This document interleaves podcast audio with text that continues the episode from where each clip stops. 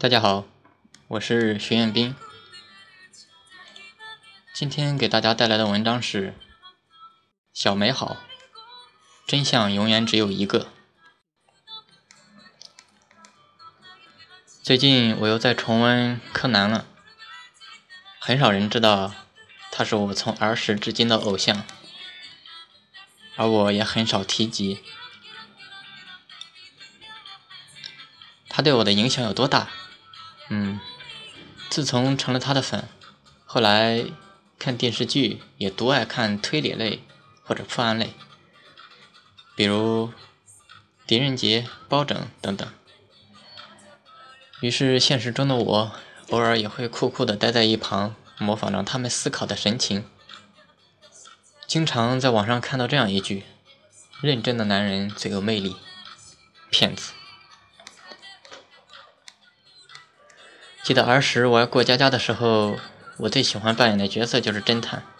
你知道的，当你痴迷一个人的时候，仿佛整个人都要变成他的样子，以至于每个行为都要很谨慎。因此，我养成了没事思考的习惯，但并不是思考人生，而是内心的那种求知欲。为什么一周会有七天？为什么？狗在热天爱伸出舌头，为什么会有这个世界？为什么这样？为什么那样？然后脑子不停的转，直到自己也晕了。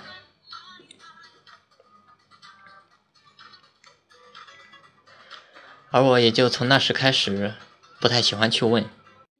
都说不懂就要问，而我是不懂也不问，就在那独自死磕。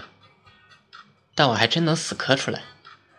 真应了那句“不逼自己一把，你永远不知道自己有多出色。”哦，对了，我的数学就是从那个时候开始慢慢变好的。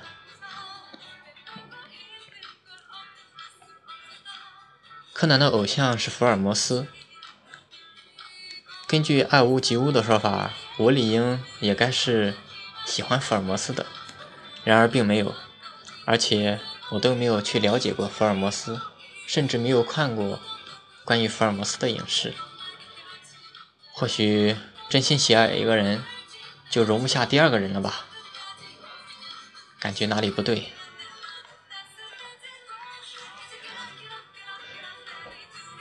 前些日子跟二静探讨问题时，他看我分析的头头是道，二静就说我跟柯南有点像，话不多，有头脑。心思缜密，还别说，真是有些相似。看来儿时想要成为他的样子的愿望真的实现了呢。但是若要比头脑，我可比他差远了。更重要的一点，我没有他帅。